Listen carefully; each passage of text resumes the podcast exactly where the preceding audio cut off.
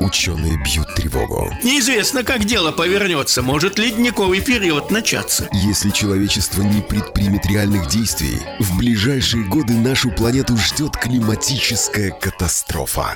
Потому что человек просто элементарно превращается в ледышку. Как ее избежать? Да ну запретите вы пластиковые пакеты, от этого воздух чище станет. Что на самом деле происходит с климатом? 20 тонн углекислого газа на душу населения. Слушайте по пятницам на Радио Болтком. Авторскую программу Константина Ранкса «Климат-контроль». Действительно, только что называется «Открыть ящик Пандоры». Начинается программа «Климат-контроль». С нами на прямой связи журналист, ученый, популяризатор науки Константин Ранкс. Доброе утро. Здравствуйте. Э, мы, как обычно, наверное, начнем с того, какие погодные условия нас ожидают. Вот сейчас э, все говорят о том, что выходные будут э, немножко попрохладнее.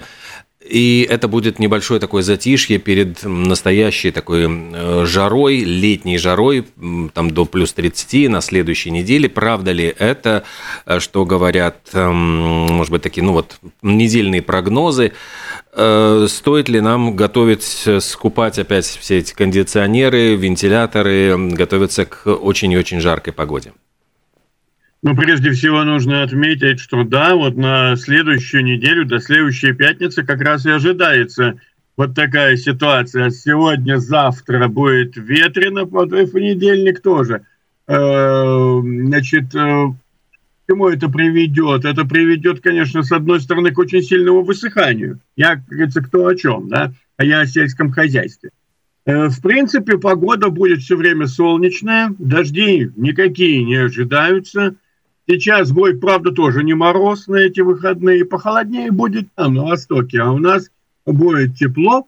Э, но потом, действительно, следующая неделя, где-то до пятницы, это будет период жары, потом опять попрохладнеет – Э, но это все равно будет солнечная, ясная, сухая, засушливая погода. Ну, э, то есть нам, в принципе, не привыкать к тому, что летом а, начнутся такие волны жары, и мы вот э, уже какое лето подряд сталкиваемся с тем, что приходится ну вот каждый раз проговаривать о том, что лучше не появляться на солнце, лучше пытаться каким-то образом ну, руками там что-то придумать, э, какой-то самодельный, можно сказать, кондиционер, может быть, там мокрую тряпку повесить рядом с вентилятором, чтобы воздух становился более влажным, более холодным. Вот у нас на номер 67212-93-9 поступил звонок. Да, здравствуйте. Доброе утро. Доброе. А вот все эти кондиционеры, вентиляторы – а в связи с засухой и с обмелением рек, а нам электричество-то на все это хватит, нет? И какие цены тогда будут? Спасибо. Как говорят, хороший вопрос. Да. Да, очень хороший вопрос. Ясное дело, что если так будет продолжаться, э, то э, с электричеством могут быть проблемы по одной простой причине. Действительно, и воды в реках будет меньше. И что огорчительно, дело все в том, что э, ветер теряет свою стабильность, вот когда наступает эпоха антициклонов. А в принципе на это лето по всей Европе прогноз-то какой? На юге Европы будут волны, то жара, то грозы, ливни, вот как сейчас уже опять подходит новое, там над бедными э, Балканами все хляби разверзлись небесные – а э, это будет сменяться, э, как говорится, жарой, ветром. Э, у нас так вообще, как бы по нашему региону, вот считайте от Финляндии и дальше уже до Дании, включая всю Балтию с окрестностями, ожидается, что температуры будут в среднем выше нормы, но и вдобавок будет меньше нормы осадков. Угу. Вот это очень важный момент. Может и жары-то не быть, только все равно будет светить солнце. И, конечно, вроде бы это так здорово, да, вроде бы и не паримся, а тут солнышко светит, лето настоящее.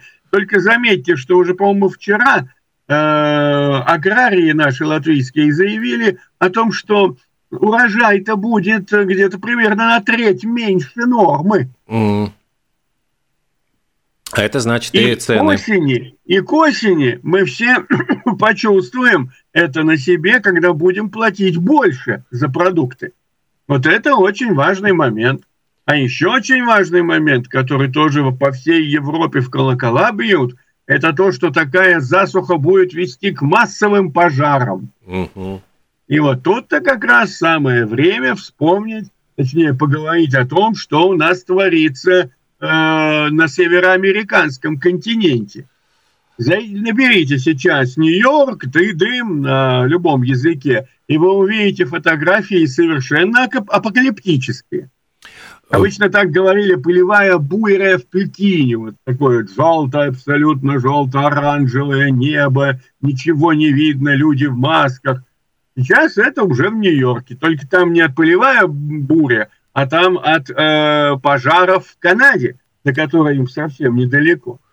А в ну. Канаде сейчас идут самые большие пожары в истории наблюдений в этой стране. Они больше ста с лишним лет там наблюдают. Сейчас уже идет разговор о том, что горит три, больше трех, около трех с половиной миллионов гектаров леса.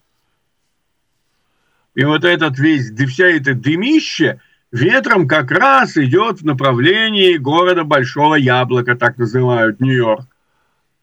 Там были ограничения взлетов, посадок самолетов и всякую прочую вещи. И говорят о том, что люди должны соблюдать максимальную осторожность, не ходить лишний раз по улице именно из-за того, что дышать по большому счету нечем.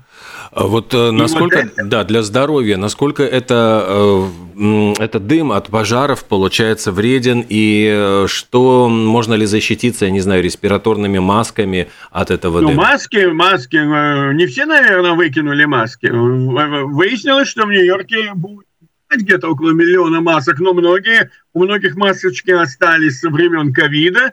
Знаете, теперь народ mm. такой, припасли на всякий случай. Случись что, а у меня есть, да? Вот. Так вот, выяснилось, что масочки как раз очень даже ко времени. Потому что дело все в том, что когда горит, особенно хвойные, ну, вообще все породы, но хвойные в том а, особенно, а, выделяется гигантское количество микроскопических частиц. Совершенно микроскопических. Мы их глазом не видим. Но вот легкие наши их вкачивают, и эти микроскопические частицы остаются в легких. Там очень разные вещества, можно сказать, в воздухе всевозможные фенолы. Мы, кстати, забываем о том, что химия современная началась, между прочим, с переработки древесины. Древесины, а потом уже каменного угля, как развитие сюжета. Вот, например, э, выпаривание того же самого тектя. Это очень серьезная вещь. Это, кстати, очень такая для окружающей среды и для людей, которые работают вокруг, весьма неполезная процедура. Так вот, и как известно, что это же тысячи лет этому, этому промыслу, производству дегтя. Так вот, когда э, происходит пожар, происходит возгонка всех этих веществ, мы их вдыхаем, а потом у нас начинаются проблемы, потому что эти вещества попадают в кровь, они действуют на сердце, на органы дыхания. В общем, плохо нам становится. И чем вы старше, тем у вас хуже будет ситуация для вас. Поэтому об этом американцы как раз, ну, надо сказать, что они вообще довольно в этом смысле дисциплинированные. Ну.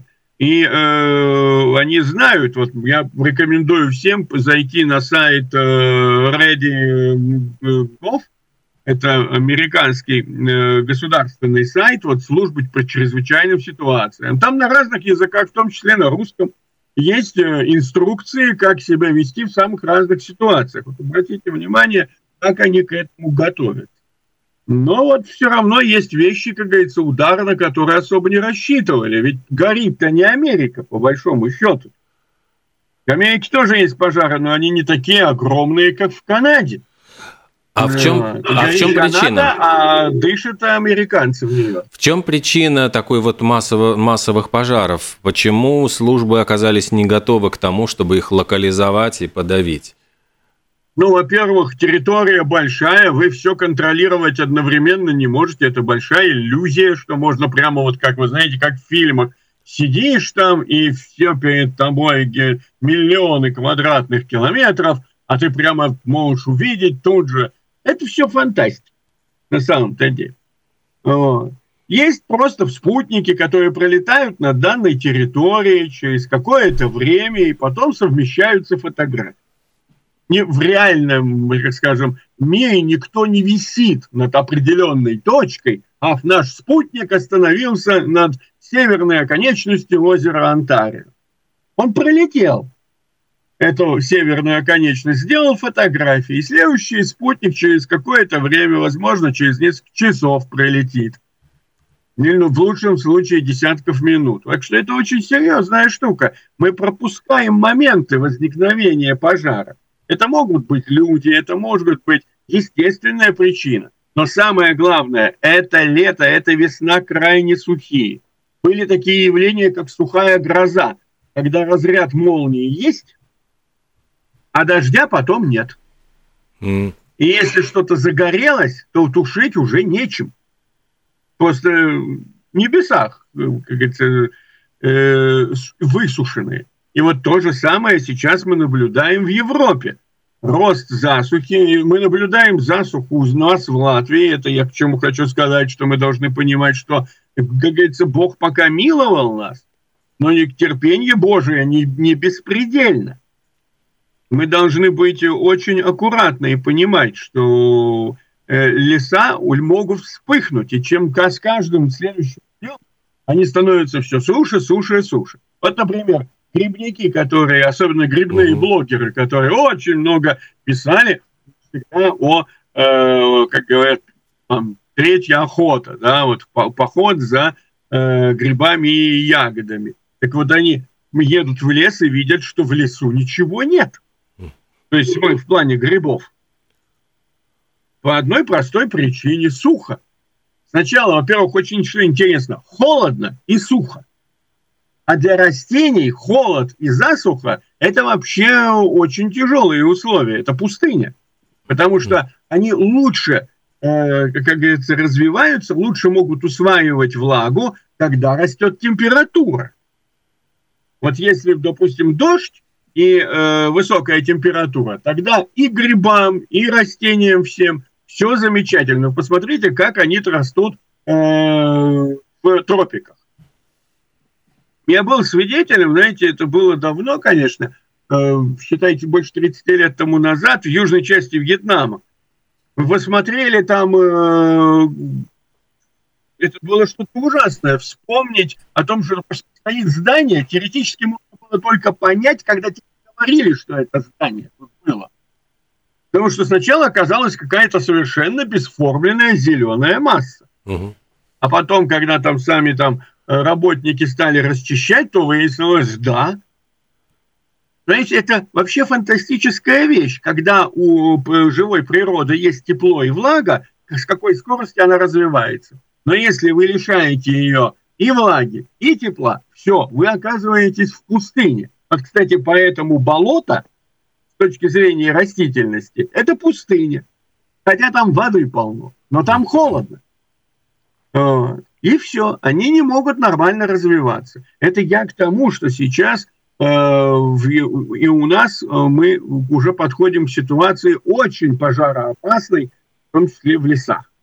А потом посмотрите, какой ветер все время дует. Этот ветер как раз и приводит тоже к тому, что все сохнет еще быстрее, а с другой стороны, не дай бог спички, как говорится, искре где-то упасть, этот ветер будет прекрасно все раздувать. Хвой... Поэтому ответственность и внимание это должно стать лозунгом, как говорится, нашего дня.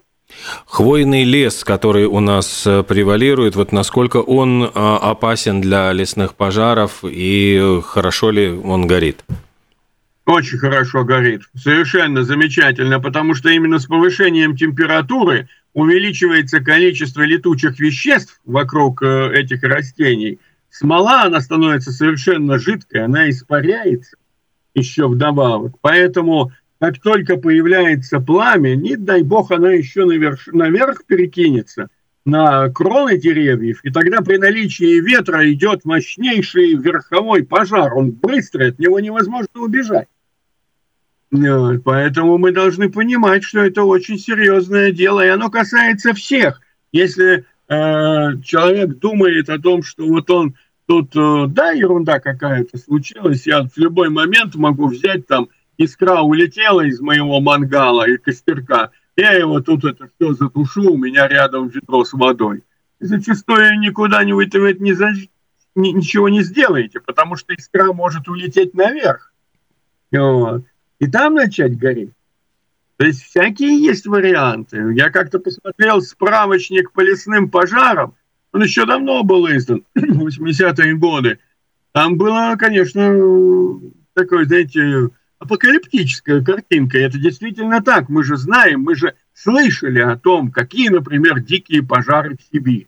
Сейчас, кстати, хочу сказать, там все на ушах стоят, потому что температура, например, на Алтае позавчера да, позавчера, была 40 градусов в тени. Mm.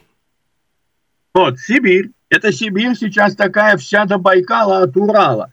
И даже дальше, фактически начиная с Азовского моря и на восток, вот до тех гор, это больше, по-моему, 4 тысяч километров, это сплошная зона жары. Казахстан весь пребывает в состоянии переполного перегрева в настоящее время. Средняя Азия – и там другая проблема, там не хватает воды, потому что ледники-то все-таки уменьшаются.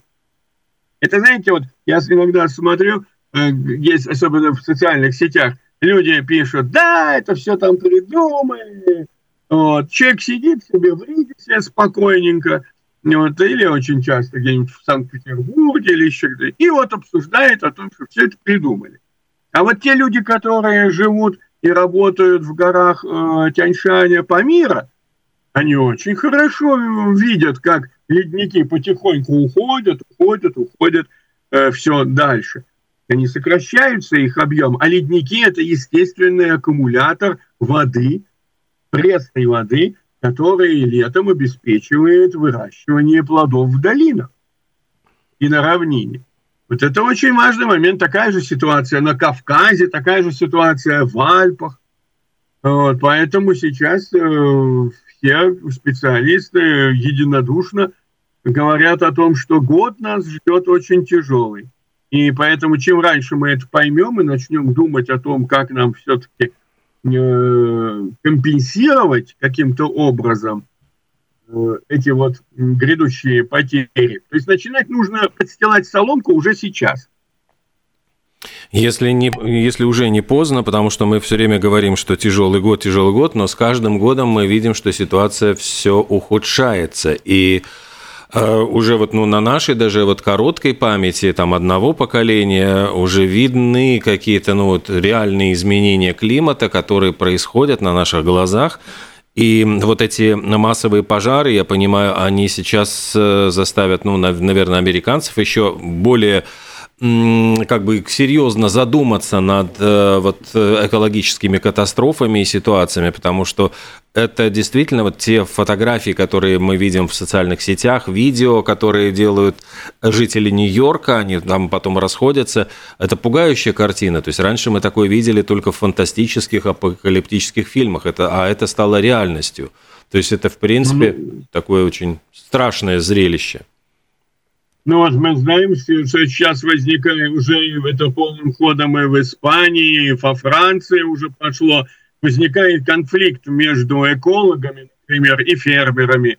Потому что, с одной стороны, экологи говорят, не откачивать грунтовые воды, э, использовать, э, как говорится, слишки, с их точки зрения, воды для полива всевозможных, э, в первую очередь, овощных культур на что фермеры говорят, что в противном, в таком случае, если мы не будем воду эту использовать, то у нас все погибнет, и погибнет все наше хозяйство, и мы, по большому счету, присоединимся к армии безработных, а вы-то, милочки, милые мои, что вы-то есть будете, если мы не будем все это выращивать? Это не на заводах э, производятся продукты питания. Парадокс-то в чем? Вот я столкнулся с тем, что многие особенно это характерно для новых поколений, люди, которые вот выросли в городах, они э, думают, а мечтают о каких-то 3D-принтерах, на которых будет клубника печататься, да, Вот, я уж не, про мясо не говорю, клубника будет печататься.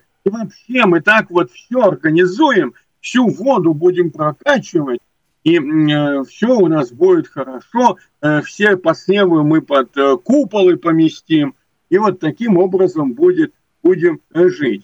И предполагается, что вот как они придумали, так все люди тут же встанут строем и пойдут к светлому будущему. Вам это ничего, Олег, не напоминает? Ну да, да. Те же самые ну, мечты. А у нас, между тем, есть еще один звонок. Здравствуйте.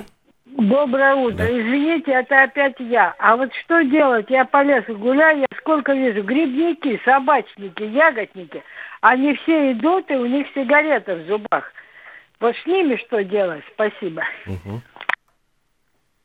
Ну, господи, э, в разных странах делают по-разному. Считается во многих местах, что должен быть штраф, но это, опять-таки, дело очень серьезное, э, и тут надо уже, конечно, говорить специалистам, со специалистами по охране леса, пожарной охране леса, они, наверное, знают ситуацию лучше.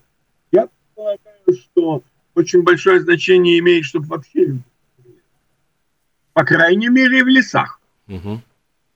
Но человек, который хочет курить, он не может не курить. Вот в чем дело. Для него это вместо прогулки, приятной прогулки в лесу, это будет диким стрессом. Вот он зашел в лес, у него в кармане пачка сигарет или дома он ее оставил. Он будет идти и думать о том, что как бы ему покурить. Вот. То есть они будут, естественно, против таких излишних ограничений. Но это отдельный вопрос.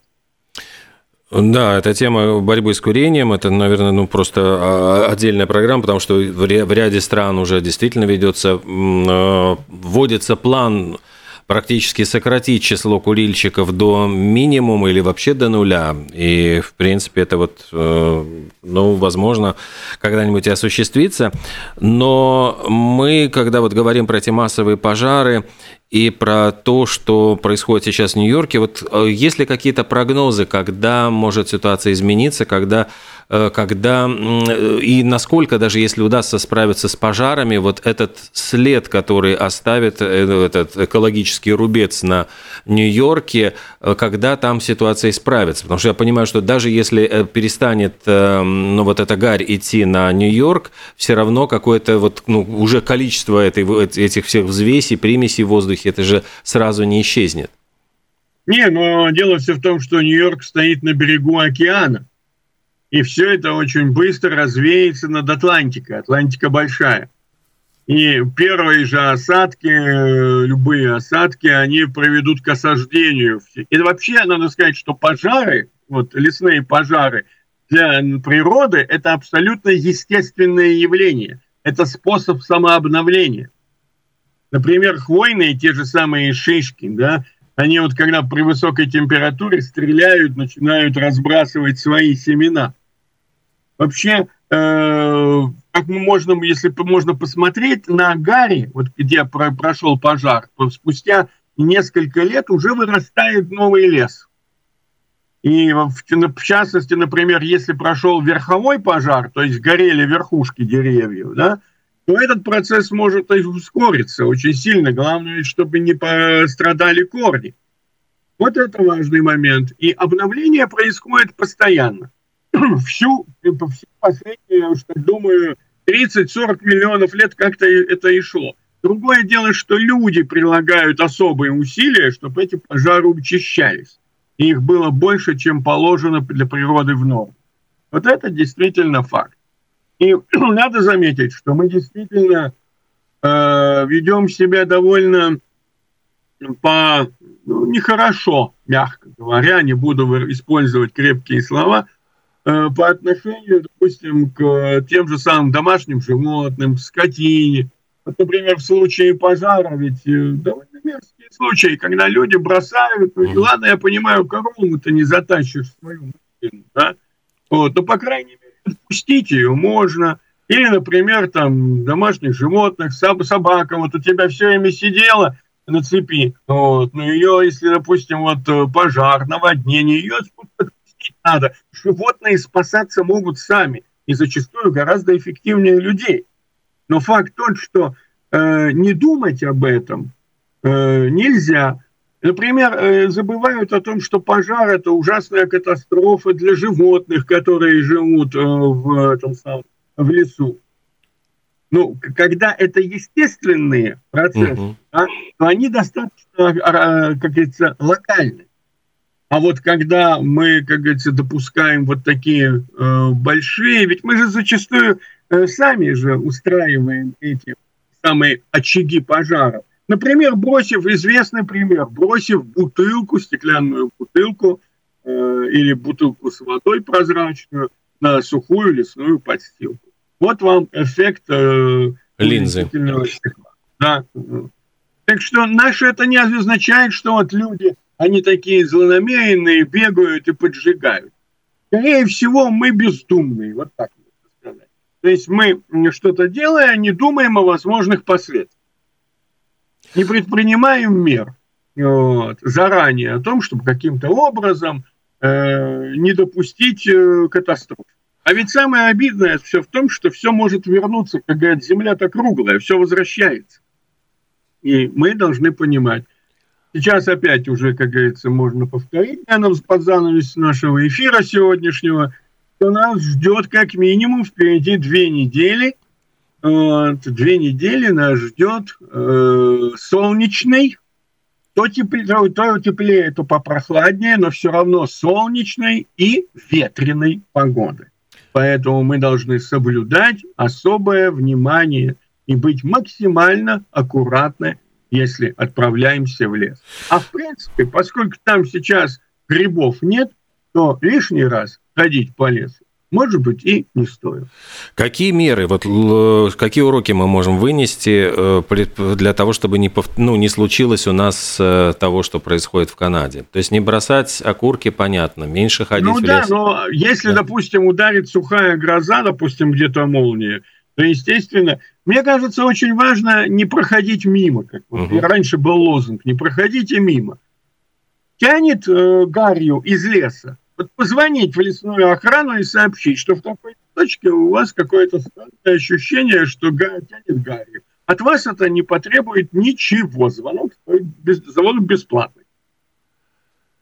Но угу. дело все в том, что э, если они получат один звонок, второй звонок, третий, у них, э, да, отметив это на карте, они поймут, что есть какой-то очаг.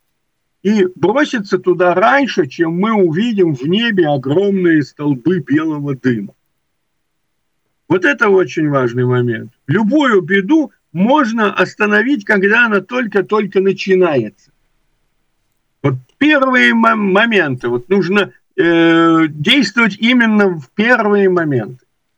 И поэтому вот такая даже простая вещь, как телефонный звонок, сообщение о том, что пахнет горелым лесом, это уже бы может быть очень полезным делом. Мы же не знаем, как разовьется ситуация и во что, казалось бы, случайный такой мелкий пожарчик во что может развиться. Константин Рангс, журналист, ученый и популяризатор науки, программа «Климат-контроль». Спасибо большое, до встречи в следующую пятницу. До свидания. До свидания.